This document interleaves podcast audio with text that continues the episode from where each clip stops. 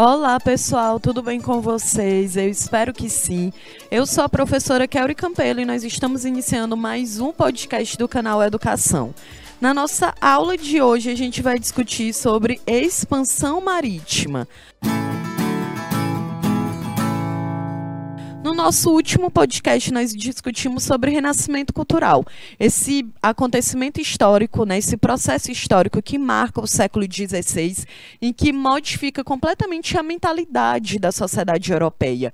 A sociedade saiu do teocentrismo lá da Idade Média e entrou no antropocentrismo, ou seja, na valorização da, da razão, do conhecimento, da pesquisa científica, da observação, do racionalismo. E todo esse processo histórico cultural do século XVI, finalzinho do século XV, início do século XVI, também vai marcar a expansão marítima.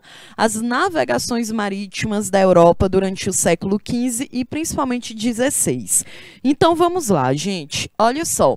Navegações marítimas. A gente já aprendeu aqui que a Idade Média do século V até o século XV, ela teve o marco do feudalismo, da mentalidade religiosa, mas que lá para o finalzinho, no século XV, nós tivemos as formações das monarquias nacionais e também tivemos as primeiras navegações. Uma das primeiras navegações que nós podemos afirmar foi a de Portugal, que em 1415 conseguiu chegar em Celta, no Marrocos, localizado no continente africano. Então, quais eram os objetivos desses países? Primeiro ponto, gente, nós estamos falando aqui da Europa, em que esses países europeus que nós conhecemos começaram a se formar ali pelo século XV e que desenvolviam atividades através do comércio. Então, quando a gente fala em navegações marítimas, vocês vão ver que a gente vai destacar principalmente dois países europeus, Portugal e a Espanha, porque foram pioneiros nesse processo. Portugal, por exemplo, foi pioneiro porque ainda lá no final do século XIV já havia conseguido fortalecer e estabelecer as suas fronteiras. Então já era uma monarquia nacional de fato. Então agora conseguia se preocupar com outras questões, como por exemplo crescer economicamente economicamente. Portugal comprava muitas especiarias que vinha da onde? Lá do, o, no Oriente Médio, que trazia para a Europa, chegava na Itália e a Itália repassava para o restante da Europa. Portugal pensou: poxa, então eu compro essas especiarias de um outro país, que no caso era a Itália, que já comprava de outro país, que era ali na região do Oriente Médio os árabes eram muito, muito conhecidos justamente por, por, por fazer essas rotas comerciais entre Ásia, Oriente Médio, Europa, continente africano. Então, Portugal decide, gente, se lançar aos mares com o ob objetivo de conquistar novas terras, ma encontrar matéria-prima, encontrar é, mão de obra barata e disponível. Então, Portugal faz isso, se lança aos mares de fato, porque o objetivo era chegar às Índias é uma característica que é o crescimento do capitalismo. A gente já está falando do capitalismo lá desde o século XV, mais de 100 anos. Então, Portugal quer crescer economicamente e decide, né, digamos assim, ser aventureiro e se lançar aos mares e descobrir conquistar novos territórios. É, a influência, claro, foram influenciados pelo Renascimento. Um outro objetivo também é a expansão da fé cristã. A Igreja Católica vê nesse empreendimento marítimo uma forma dela poder chegar ao novo mundo, e eu coloco o novo mundo aqui entre aspas.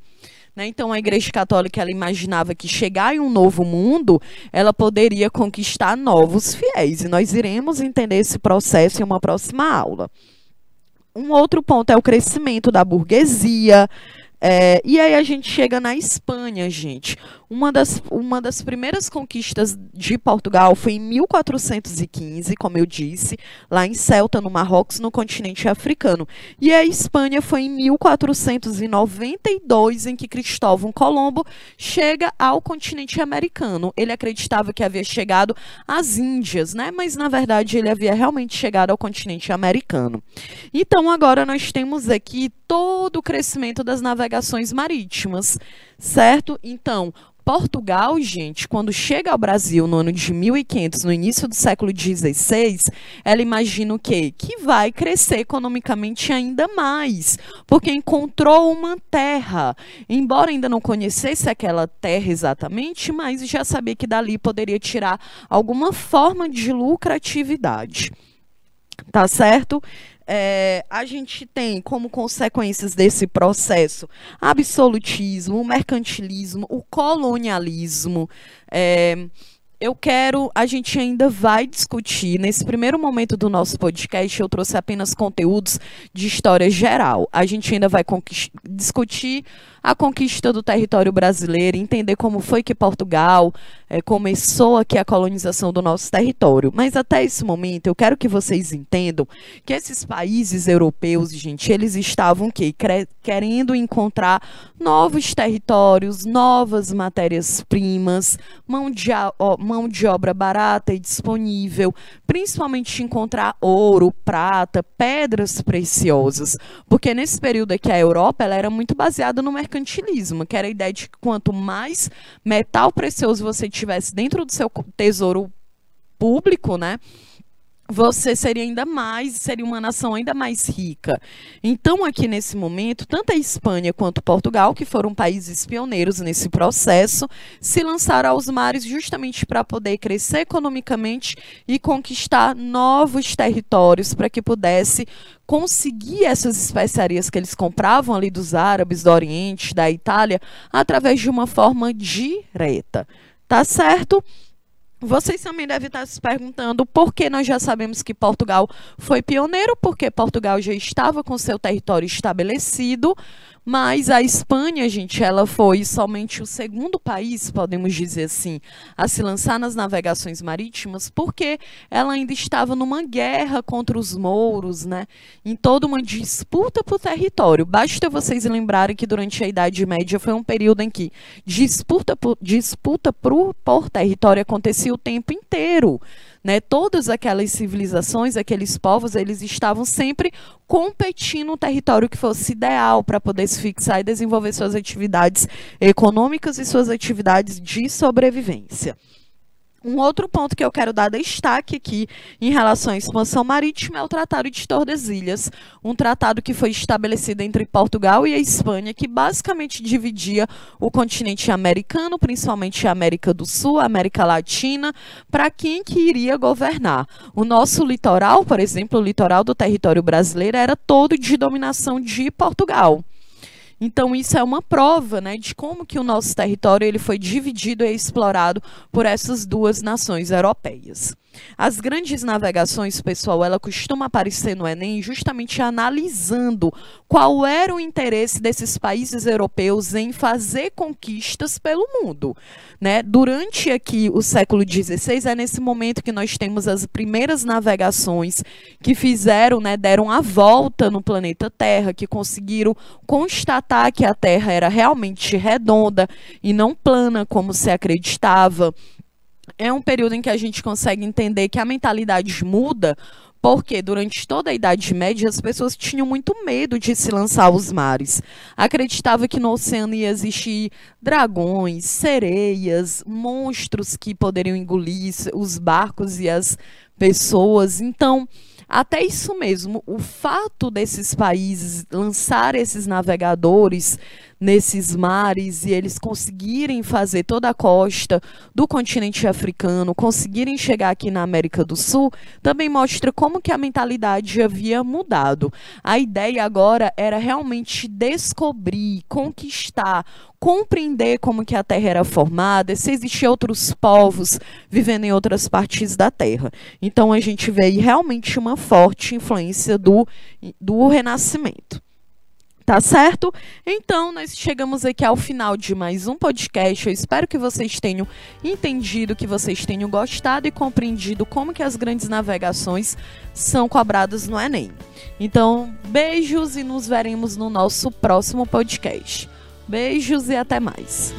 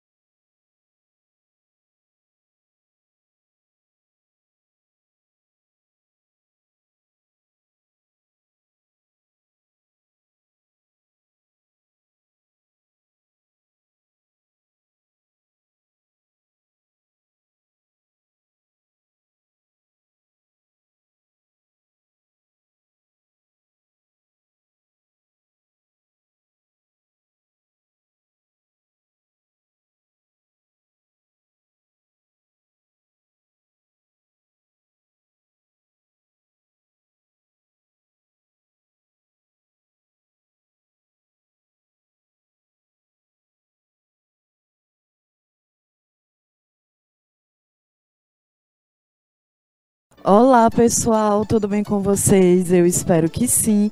Eu sou a professora Kelly Campelo e nós estamos iniciando mais um podcast do canal Educação. Hoje será o nosso, nosso quinto podcast. O nosso conteúdo hoje será Idade Média. Antes de eu dar aqui continuidade, a gente entender o que foi esse processo histórico, vamos só lembrar os conteúdos que nós já discutimos aqui. Nós já discutimos sobre pré-história, as antiguidades orientais, as antiguidades clássicas, como Grécia e Roma. Então vocês podem perceber que eu estou pegando aqui, reunindo todos os conteúdos que já foram mais abordados no nosso Enem de história, estou fazendo até de uma forma cronológica para que vocês possam entender o contexto histórico de cada conteúdo. Então, hoje o nosso conteúdo será Idade Média. Bom, pessoal, nós já sabemos que esse período da história corresponde do século V até o século XV. A Idade Média ela foi dividida em duas fases. Do século V até o X, nós temos a Baixa Idade Média.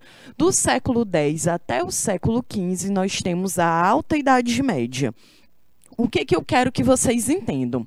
No nosso último podcast, nós discutimos sobre o Império Romano e nós aprendemos que o Império Romano ele passou por uma crise, é, em, tanto em relação à escravidão, a uma crise econômica, ele acaba se dividindo. Então, nós temos o Império Romano do Ocidente, com a capital em Roma, na Europa, e nós temos o, o Império Romano do Oriente, com a capital lá em Constantinopla, na Ásia. Então, agora que na Idade Média, a gente entra nesse período da história, gente, com mais uma característica do Império Romano, é que dessa vez ele cai, Constantinopla é tomada pelos turcos, então nós entramos na Idade Média a partir do século V. Uma, um, se a gente pode colocar uma das principais características desse processo é a mentalidade da sociedade que era extremamente religiosa. Aqui nós temos a Igreja Católica como a maior instituição religiosa desse período e também uma instituição muito rica economicamente. Nós estamos falando de um período em que quem tinha posse de terra da propriedade privada era realmente um grupo ou uma pessoa em ascensão econômica. E a Igreja Católica realmente possuía em seu nome inúmeras propriedades ali na Europa. Um outro ponto que a gente deve falar da Idade Média é o feudalismo, que era a principal organização econômica e política da época. A Europa, gente, quando a gente fala de Idade Média, a gente volta o nosso olhar para a Europa, porque afinal de contas, o Brasil só teve início, né, a conquista do nosso território a partir do século XVI. Então, até o século XV a gente ainda está na Idade Média. Ok. É, o feudalismo era o que, gente? Era uma política econômica em que as propriedades ali na Europa elas eram divididas através dos feudos. O feudo é como se fosse uma grande fazenda em que atividades econômicas eram desenvolvidas ali no seu território. Um outro ponto é que nós estamos falando da Idade Média na ideia de que o que, que acontecia no feudo? Existia o senhor feudal, que era o homem dono da terra, ok? E dentro da sua terra, da sua propriedade, existiam os servos. O servo, gente, ele tinha basicamente a função de desenvolver uma atividade como uma plantação ou a criação de um animal, mas ele não participava dos lucros né, dessa atividade. Afinal de contas, ele estava ali vivendo dentro daquele feudo, basicamente para poder garantir a sua subsistência. A ideia era basicamente essa. Quando a gente fala de é, da Igreja Católica é que, gente, o pensamento na Idade Média ele era teocentrista, ou seja, todas as coisas, todas as decisões da vida de um indivíduo lá na Idade Média eram tomadas a partir da religião certo? Porque os dogmas religiosos eles tinham um peso muito grande nas decisões e também na cultura da sociedade medieval. Então as pessoas elas tomavam as decisões da sua vida de acordo com o céu e o inferno. Essa ideia de céu e inferno era realmente muito grande, porque a mentalidade, como eu falei, era baseada no teocentrismo, em que Deus, esse símbolo do cristianismo, de uma religiosidade, acaba ali sendo o centro da vida daquela pessoa. É, então, beleza, a gente está aqui na Baixa Idade Média, é, no, na Alta Idade Média, desculpa, como eu expliquei, do século V até o X, a gente tem a Alta Idade Média justamente porque era o auge do feudalismo. Quando a gente sai do século X, a partir do século X, a Idade Média entra na Baixa Idade Média. Isso porque o feudalismo ele vai entrando em declínio, o feudalismo vai sendo aos poucos substituído por uma nova política econômica que seria o capitalismo. E um grande marco disso é justamente o renascimento comercial e urbano. Isso porque uma boa parte da sociedade europeia ela vivia no meio rural, desenvolvendo uma atividade ali econômica de subsistência, ou seja, pensada basicamente para garantir a sobrevivência, era realizada de uma forma coletiva, dentro desses feudos. E quando a gente tem um renascimento urbano e comercial, o próprio nome diz, pessoal, é a ideia de que agora as pessoas elas irão sair de dentro do feudo, elas irão se deslocar cada vez mais ali para as pequenas cidades para poder desenvolver o comércio. Né? Então, as pessoas elas saíam de um lugar fechado como um feudo, em que esses servos pagavam inúmeros impostos para poder viver e trabalhar dentro daquela terra. Então, eles saíam justamente imaginando de que poderia ser uma nova possibilidade. Né? E uma outra pergunta que sempre aparece é, professora, então por que, que essas pessoas viviam dentro desse feudo se elas pagavam tantos impostos? Gente, a Idade Média era um período muito tenso, era um período em que não existia o, a delimitação de país ou de nação como a gente conhece hoje. Então, países como Alemanha, França, Inglaterra, Portugal, Espanha não eram delimitados né, em relação atenção a seu território como a gente como é hoje atualmente. Então as pessoas elas viviam sempre numa tensão porque a Europa era o tempo inteiro invadida. Então imagina uma família que vivia ali no século X na França vivia dentro de um vivia ali na floresta com a sua casa com a sua domesticação de animais e da noite para o dia podia ter a sua casa invadida né, o seu território ali invadido. Então, a mentalidade era: se você mora dentro do feudo, você está protegido. E, em, e como que você poderia efetuar esse pagamento? Justamente trabalhando, servindo o senhor feudal, trabalhando dentro da terra do senhor feudal e pagando imposto para ele. É claro que aí a gente já vê o que? Uma desigualdade extrema, porque a gente tem o dono da terra e uma pessoa que é que tem a sua força de trabalho explorada. Então, o renascimento, por isso que as pessoas acabavam vivendo dentro desse feudo. A partir do século X, que nós temos o renascimento comercial e urbano, novas atividades comerciais vão surgindo, as pessoas irão sentir a necessidade de sair dos feudos para desenvolver uma atividade econômica de uma forma autônoma. E aí é que a gente vem com a ideia da burguesia, que vem da palavra burgos, que eram as cidades muradas da Idade Média. Por que a cidade murada? Na ideia de que dentro da cidade você está protegido das invasões.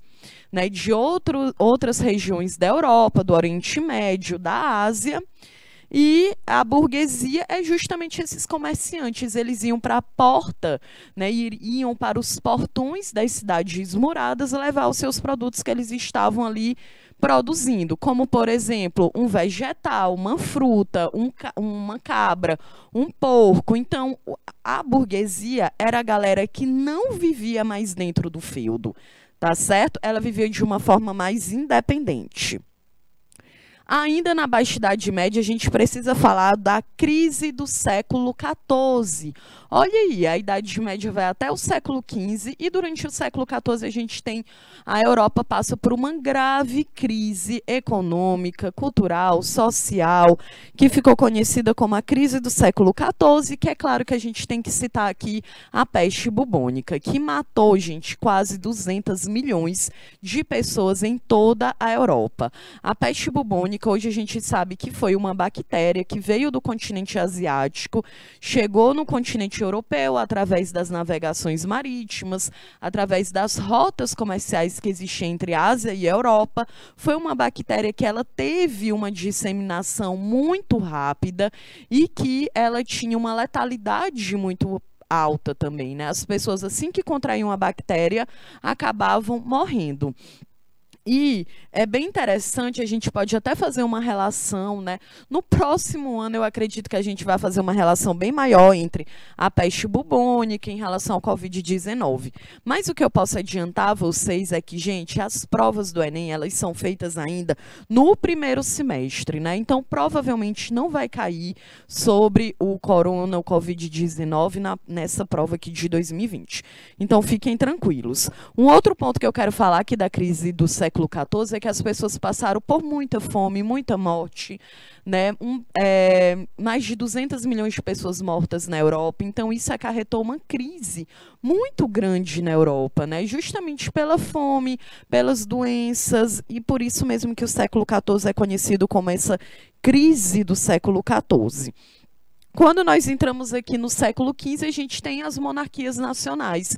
Agora sim, nesse momento, é que os países europeus, como a gente conhece, eles vão começando a se organizar territorialmente. Portugal, por exemplo, foi um país que conseguiu firmar o seu território, conseguiu vencer ali guerras internas e externas e acabou se tornando uma monarquia nacional. A gente vai estudar isso bem melhor quando a gente for estudar aqui Conquista do Brasil e as grandes navegações marítimas. Então, olha só, nós fechamos aqui a Idade Média, esse período da história que vai do século V até o século XV. Geralmente esse conteúdo é abordado no Enem para poder compreender a passagem do feudalismo para o capitalismo e também porque é lá no finalzinho da Idade Média, no século XV, que nós temos a formação das monarquias nacionais e também o início das grandes navegações marítimas, porque ainda é no século XV por exemplo, que Portugal consegue chegar lá em Celta, no continente africano. Então, é um período muito rico, gente. É um período em que a mentalidade religiosa era muito forte, mas que também é, ele acabou ficando conhecido como a Idade das Trevas, mas que hoje, na historiografia, a gente acaba questionando muito isso, porque a gente sabe que a Idade Média também teve uma cultura muito rica. Tá certo? Então nós chegamos aqui no final de mais um podcast. Eu espero vocês no próximo podcast para que a gente possa discutir renascimento. Beijos e até mais.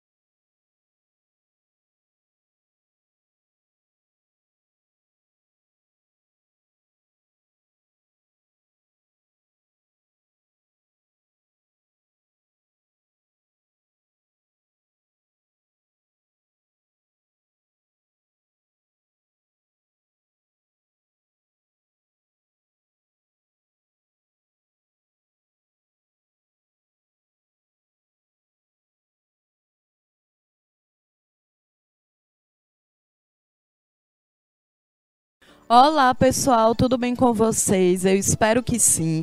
Eu sou a professora Kelly Campelo e nós estamos iniciando mais um podcast de história aqui pelo canal Educação. Na nossa aula de hoje, a gente vai discutir sobre imperialismo, esse processo histórico que marcou o século XIX e que também ficou conhecido como um novo colonialismo, ou seja, neocolonialismo. Esse conteúdo, gente, aqui em História Geral, também é um dos conteúdos mais abordados no Enem de História. Ele é abordado justamente para poder compreender o processo de exploração que aconteceu nos, nos continentes asiático e africano por alguns países do continente europeu. Então vamos lá. Primeiro ponto que vocês precisam compreender é que o imperialismo foi um processo que ocorreu durante o século XIX. É, foi um processo de expansão dos países europeus que já haviam passado pela industrialização. Lembra lá na nossa última aula, a gente estudou a Revolução Industrial, que teve início na metade do século XVIII, por volta de 1750, e que a Inglaterra foi um país pioneiro. Então, a Inglaterra, gente, ela pensou o quê? Bom, já havia passado por todo aquele processo de desenvolvimento econômico, a Revolução Industrial já havia conseguido chegar em outros países da Europa, também já havia conseguido chegar na América, principalmente nos Estados Unidos. Então, esses países europeus, eles querem o quê? Crescer economicamente ainda mais. Então, como eles já haviam passado por um processo de industrialização, eles tinham agora recursos para poder explorar um novo território. E foi isso que aconteceu, em que países como Inglaterra, França, Alemanha, Itália, Bélgica, Holanda vão explorar países que estavam presentes, estão presentes no continente asiático e no continente africano. E esse processo é conhecido como neocolonialismo, porque o colonialismo foi aquele processo de exploração do continente americano, só que lá no século XVI. E aqui no século XIX é o continente asiático e o africano que vão ser explorados de uma forma muito mais específica. Bom, a gente tem como os fatores responsáveis um interesse para conquistar novos territórios, novas matérias-primas, mão de obra barata e disponível. E eles encontram esses dois continentes um local ideal, afinal de contas, eram continente, continentes extremamente ricos é, a gente tem uma justificativa, quando uma justificativa entre aspas. Quando a gente fala do imperialismo, esses países europeus eles utilizaram uma justificativa para poder desenvolver essa exploração no continente asiático e africano. Essa justificativa ficou conhecida como missão civilizadora, já apareceu em algumas inúmeras vezes no Enem e o que foi essa missão civilizadora, gente? Era a ideia de que os países europeus, como eram países industrializados, desenvolvidos, modernos, eles deveriam levar o conhecimento e a modernidade para o continente africano e asiático, que eram como países que eram que inferiores, em que as civilizações, os povos que viviam nesses países tinham uma capacidade intelectual inferior ao do homem europeu branco. Então é como se a Europa fosse para o continente africano para desenvolver uma salvação. E aí a gente vê como que essa teoria era extremamente racista, pois ela coloca uma raça superior à outra, em que a raça branca seria superior à raça amarela ou à raça negra. Então, gente, o imperialismo, a gente vê que foi um processo de extrema violência, em que os países né, é, que foram explorados se encontraram num grau de pobreza ainda maior, com seus recursos naturais explorados. O continente africano, por exemplo, viveu e ainda vive inúmeras guerras civis que eram patrocinadas ou influenciadas por esses países europeus em busca de aliança. O imperialismo realmente foi um processo muito violento. Ele apresentou uma ideologia racista também muito violenta e que até hoje continente, o continente africano e o asiático colhe as consequências de todo esse processo. Para vocês terem uma ideia, o continente africano, gente, muitos países só vão se tornar independentes lá para o século XX. Né? Então, a gente está no século XXI e ainda tem países ali que ainda estão, que lutaram bastante tempo pela sua independência certo? É, a gente ainda vai estudar aqui um conteúdo de independência do continente asiático africano, porque também é um dos conteúdos mais abordados no Enem. Esse nosso podcast aqui, ele vai ser mais curtinho, mas eu quero que vocês entendam que o imperialismo ele é um processo marcante do século XIX, em que países europeus que já haviam passado pelo seu processo de industrialização acabavam tendo o interesse de explorar. Né? Então, o continente africano, por exemplo, foi explorado com diamante, ouro, borracha, sabe, uma borracha que foi tirada tanto da África, do continente africano, um país como o Congo, ou aqui no Brasil, gente, era uma borracha que virava o quê? Pneu de carro na Europa, porque a indústria automobilística era uma das maiores aqui desse, desse período histórico. Então a gente vê que a matéria-prima ela era retirada para poder virar um produto num, na Europa. Então a gente tem toda aquela ideia de um país desenvolvido é justamente aquele país que ele produz tecnologia. E o país subdesenvolvido é um país que ele fornece matéria-prima para essa tecnologia. É claro que hoje a gente nem usa mais essas nomenclaturas, né? A gente é, usa país em desenvolvimento, mas eu acabei colocando aqui para que vocês consigam perceber essa diferença, tá certo? E é claro que o outro ponto que eu chamo a atenção de vocês é em relação à justificativa, essa ideologia racista na ideia de que os países europeus iam para a África desenvolver o um imperialismo porque eles iriam ajudar, eles iriam contribuir. Então coloca a ideia de que a raça negra, a raça africana, ela era o quê? Algo inferior.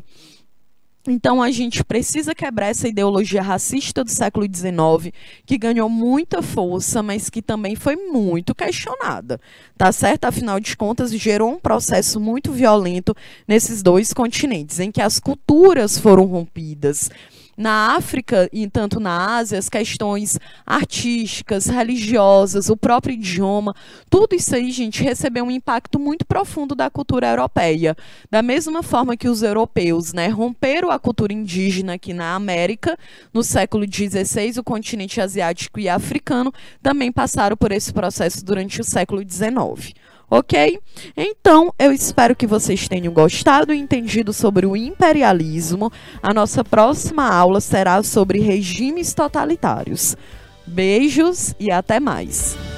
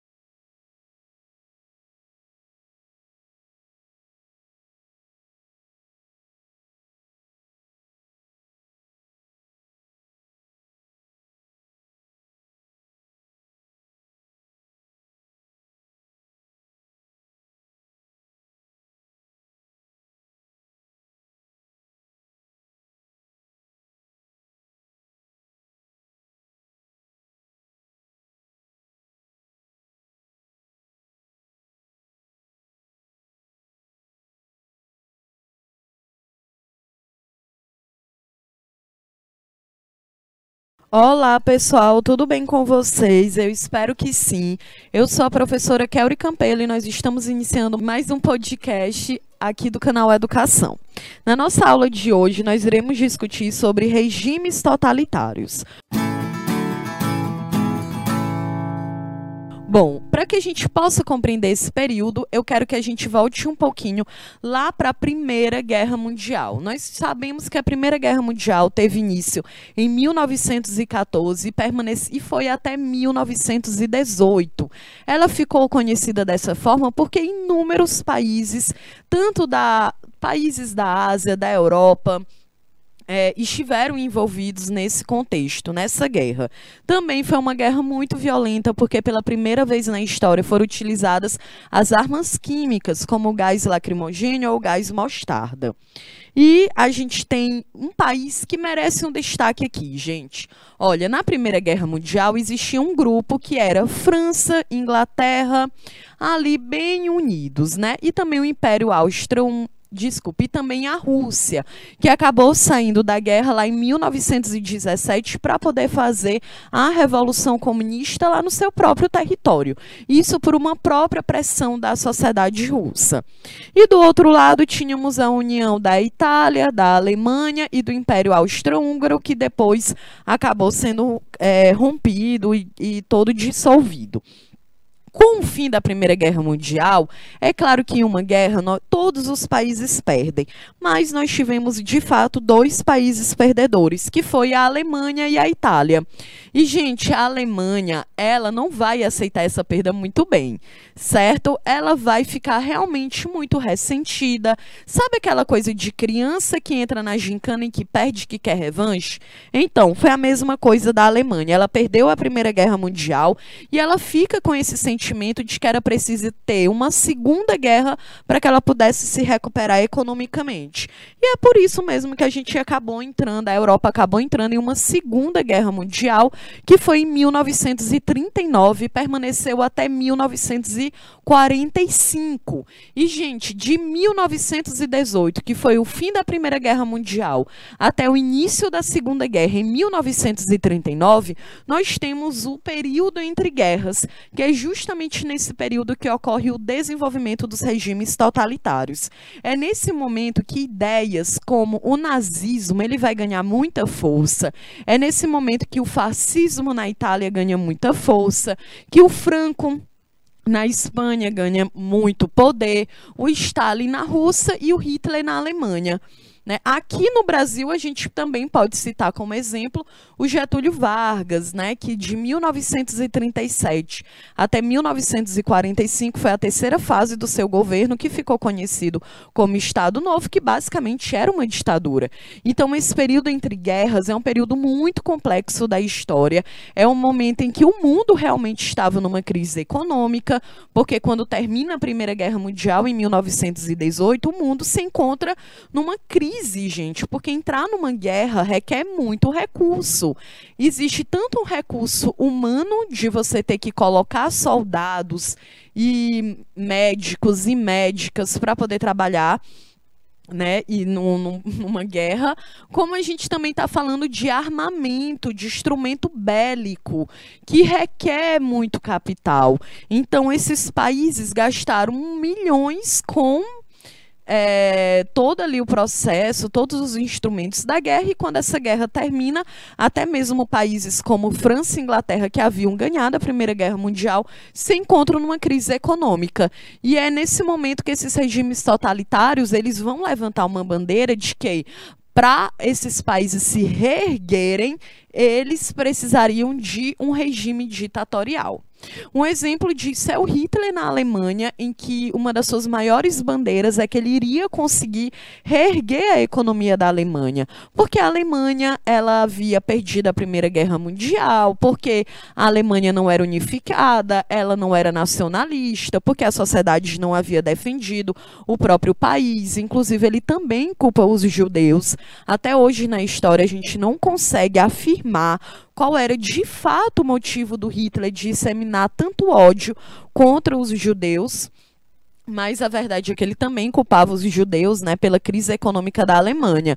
E com esse discurso, gente, de que ele seria o líder ideal, de que ele conseguiria resolver todos os problemas econômicos da Alemanha, é que ele consegue justamente chegar ao poder e estabelecer o nazismo na Alemanha, em que mais de 6 milhões de judeus foram mortos nos campos de concentração, ou em muros de fuzilamento, ou em câmaras de gás. Sem falar das pessoas pessoas que eram homossexuais, negras, ciganas, que também foram colocadas dentro desses campos de concentração. Então, é um processo muito violento, tanto na Alemanha, na Itália, na Rússia, aqui no Brasil, a gente está falando de um regime em que não admite a liberdade de expressão. É um regime muito baseado na violência, no autoritarismo, na repressão dos meios de comunicação. Então, televisão, cinema, teatro, a música foram instrumentos que foram censurados. As pessoas elas não poderiam desenvolver nenhuma crítica ao governo porque afinal de contas era uma ditadura. E ditadura ela é oposta à democracia. Na ditadura, a sociedade ela não tem voz. Na ditadura, a sociedade é silenciada justamente porque não participa das decisões políticas da nação. Ok? Então, é, os regimes totalitários, gente, eles ganharam muita força nesse período entre guerras e geram uma consequência muito grande. Afinal de contas, a gente entrou numa Segunda Guerra Mundial. O próprio Brasil, acaba, durante ali, o governo do Getúlio Vargas, acaba também é, participando da Segunda Guerra Mundial, enviando, enviando mais de 20 mil soldados lá para a Itália para poder lutar contra o fascismo do Mussolini e o nazismo do Hitler.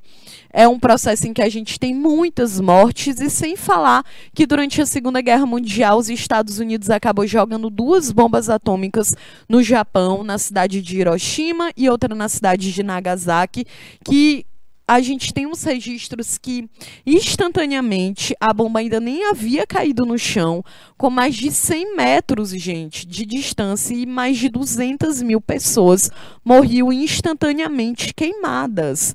Então, é realmente foi um processo muito triste, muito violento e que é, a gente hoje fala tanto em democracia justamente porque ninguém quer passar por um processo em que não participa das decisões políticas da sua própria nação, em que é, sua liberdade de expressão é totalmente fechada, anulada tá certo? Então, eu espero que vocês tenham gostado da, do nosso podcast, que vocês tenham entendido os regimes totalitários, né? A gente dá destaque para o fascismo na Itália com Mussolini, o nazismo com Hitler, o stalinismo com Stalin lá na Rússia, o franquismo com o Franco na Espanha, o, o, o Estado Novo do Getúlio Vargas aqui no Brasil, então é um conteúdo que merece ser estudado, pois é muito abordado no Enem. Então nós ficamos por aqui. O nosso próximo conteúdo será Guerra Fria. Beijos e até mais.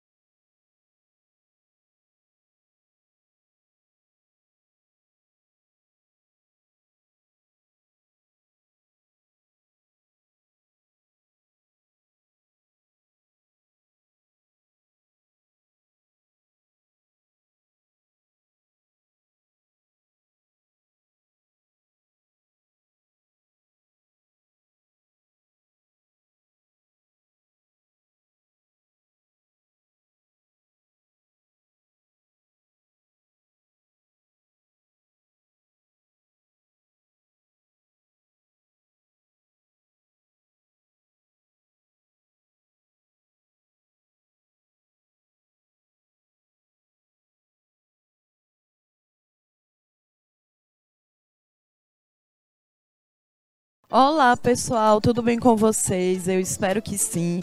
Eu sou a professora Kelly Campelo e nós estamos iniciando mais um podcast pelo canal Educação. No, na nossa aula de hoje, a gente vai discutir sobre renascimento cultural. Vamos aqui relembrar rapidinho o que a gente discutiu no nosso podcast anterior.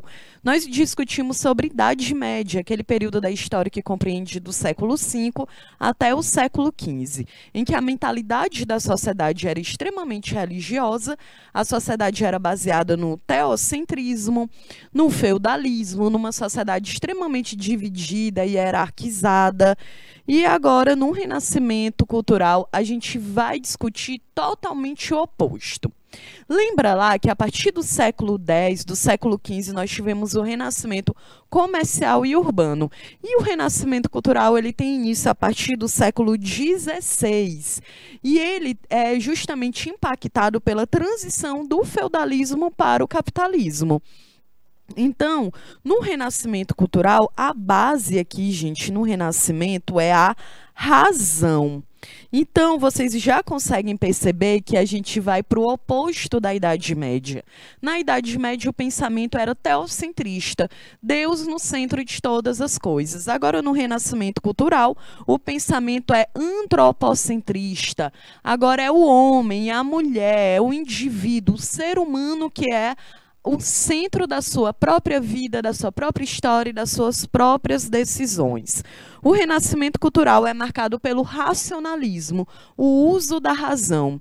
Se durante a Idade Média a sociedade, principalmente a Europa, ela estava muito baseada na ideia de que se nós estávamos vivendo em um planeta, era Deus que havia criado o planeta. Sabe aquela explicação religiosa de que Deus é um símbolo religioso, que ele criou a Terra em, no, em seis dias, no sétimo dia ele descansou, Ok, essa é a explicação religiosa que foi aceita e divulgada durante toda a Idade Média. Agora, no renascimento cultural, a partir do século XVI, o pensamento ele vai mudar. Né? As pessoas elas vão agora valorizar a razão, vão tentar explicar a origem do universo, não mais pela explicação religiosa, mas por uma explicação científica, através da pesquisa, da observação, da experiência.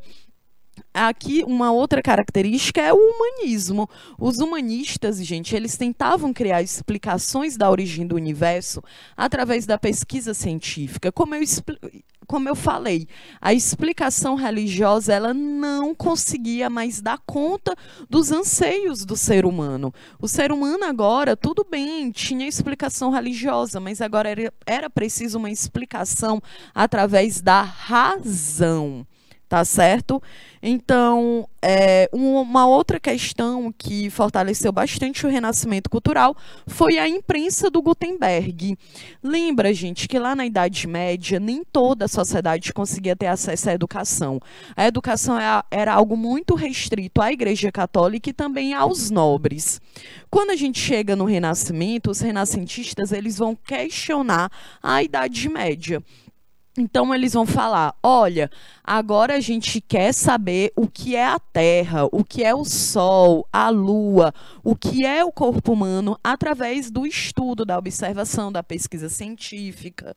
A imprensa ela, ela fortaleceu bastante esse período porque foi possível a máquina da imprensa, podemos dizer assim, era quase como se fosse uma xerox.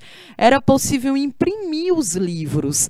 Então muitos livros de diversas áreas, tanto na matemática, arquitetura, história, biologia, anatomia, é, astrologia, todos esses livros agora eram impressos e eram de, compartilhados, eles eram espalhados para que a educação pudesse chegar no maior número de pessoas, para que o questionamento pudesse existir.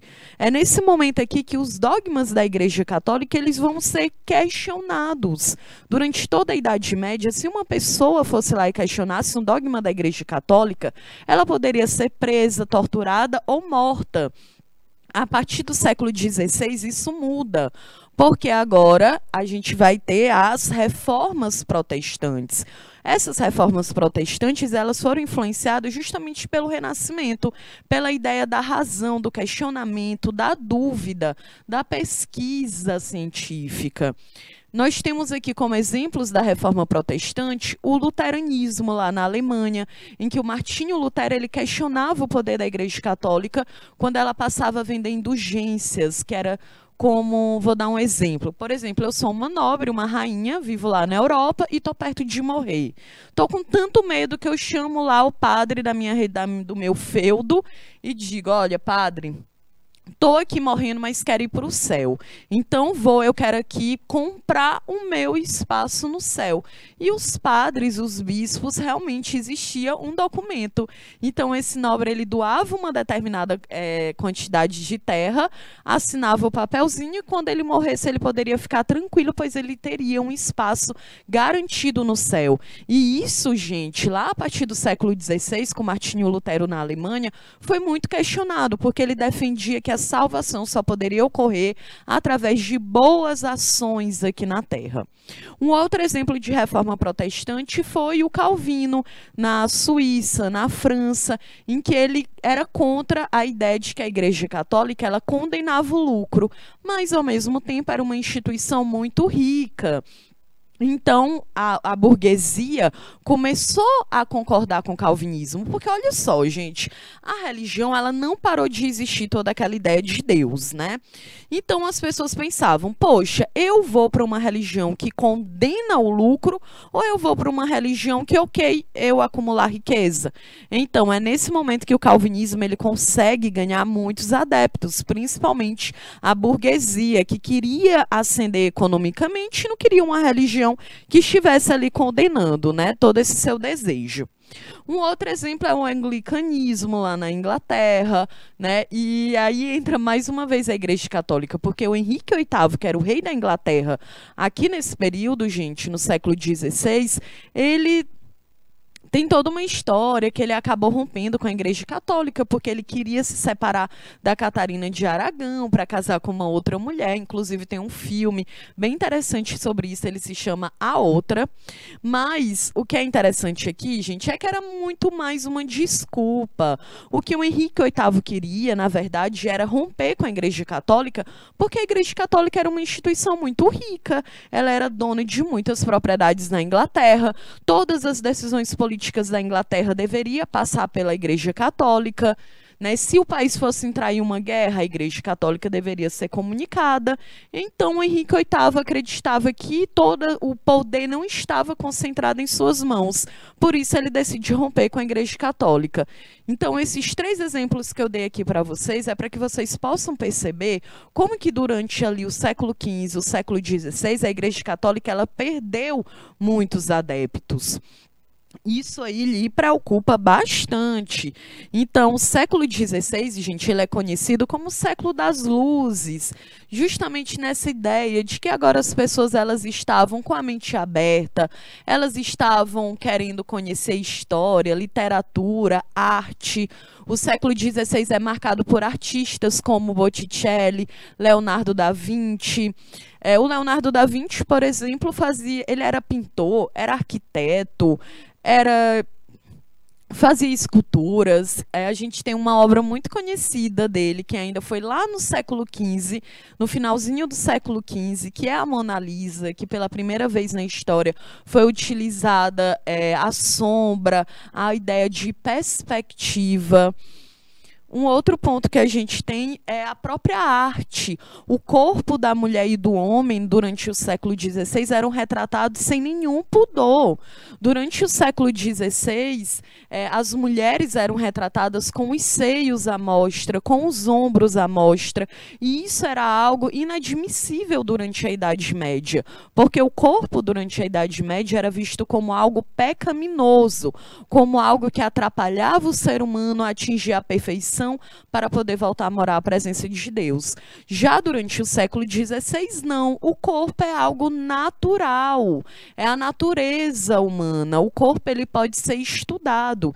Inclusive, o próprio Leonardo da Vinci, ele tinha muitas pesquisas de anatomia. O próprio Homem Vitruviano, que é uma obra do Leonardo da Vinci, analisa o corpo, as medidas do corpo. Ele gostaria de entender como que o corpo funcionava. Se uma pessoa morre, o que que fica com o corpo dela? Como que aquele corpo ele vai é, sendo decomposto. E até isso, gente, a Igreja Católica ela condenava durante a Idade Média.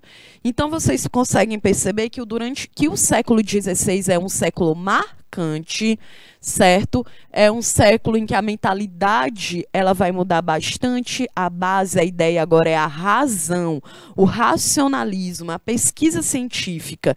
E isso vai ter um impacto muito grande, porque é através do Renascimento que também vai surgir aí as grandes navegações, e é também das grandes navegações que a gente vai ter a conquista do território brasileiro.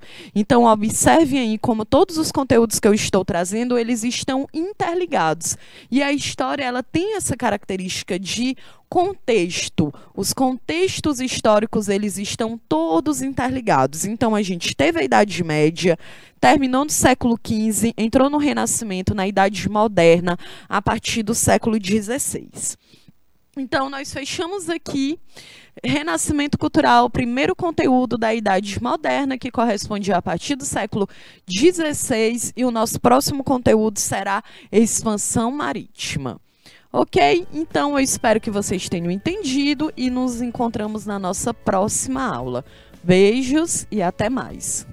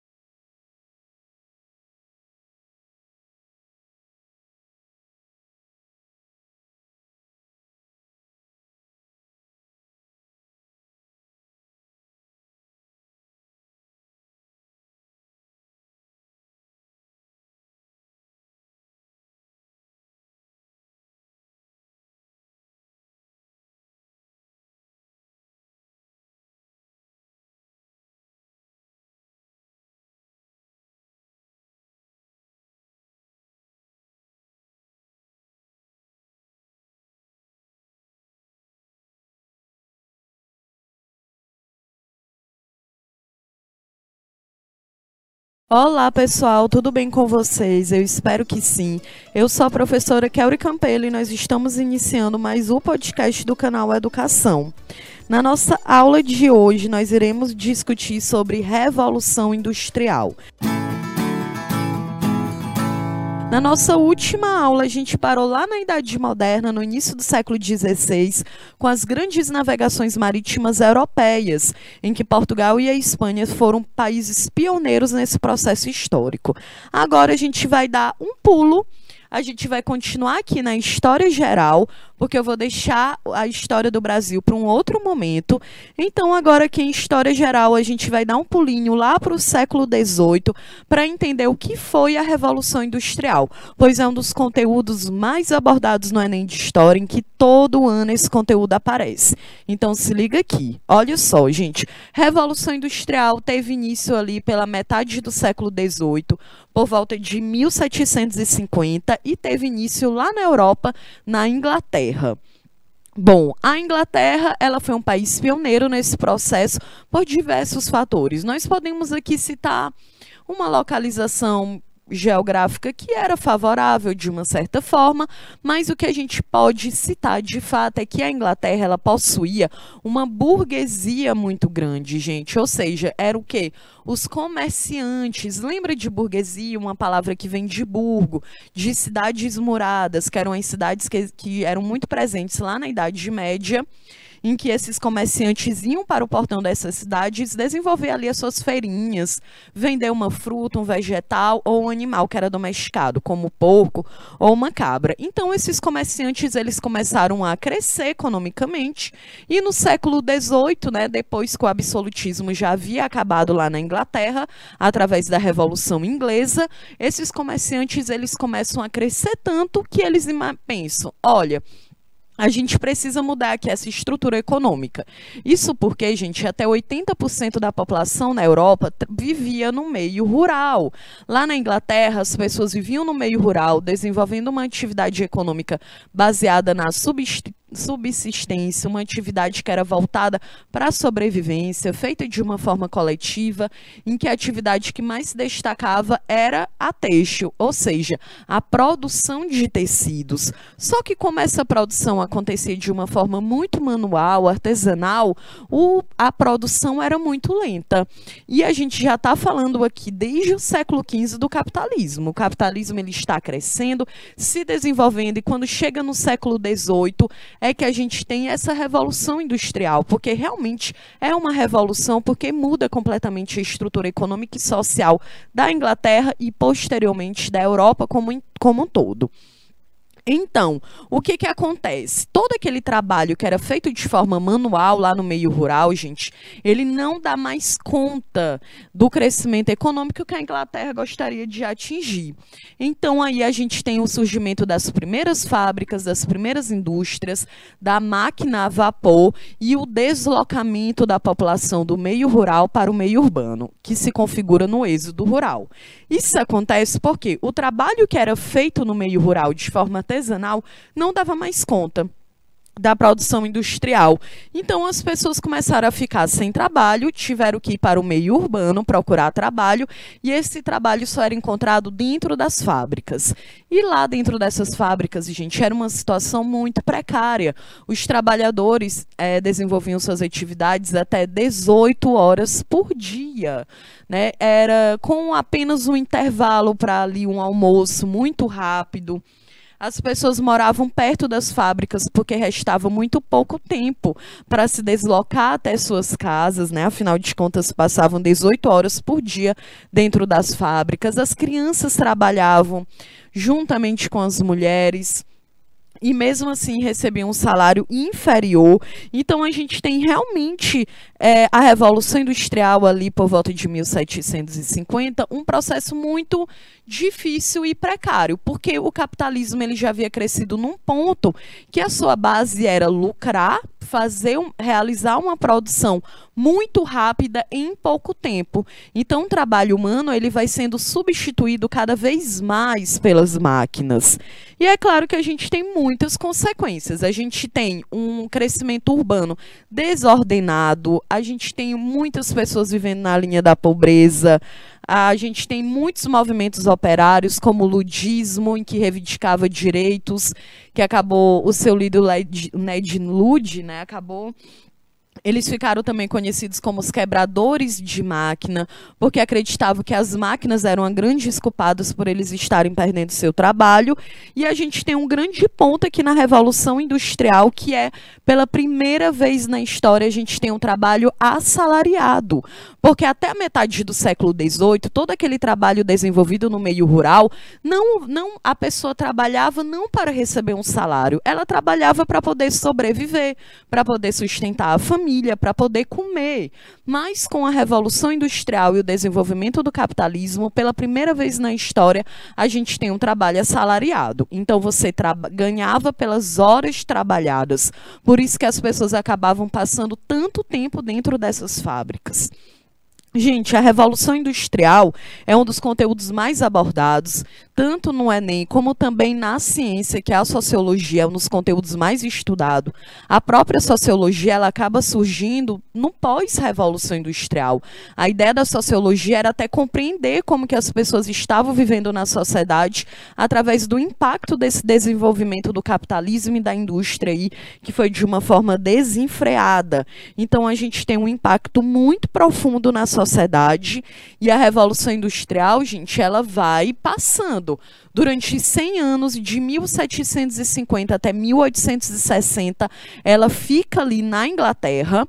No, depois de 1860, ela chega nos Estados Unidos, no Japão, em outros países da Europa e é, de 1860 a gente tem ali mais 100 anos né? E depois a gente chega na terceira fase da Revolução Industrial, que a gente fala que estamos vivendo até hoje, que é o desenvolvimento da biotecnologia, é o desenvolvimento da, da dos satélites, da biomedicina.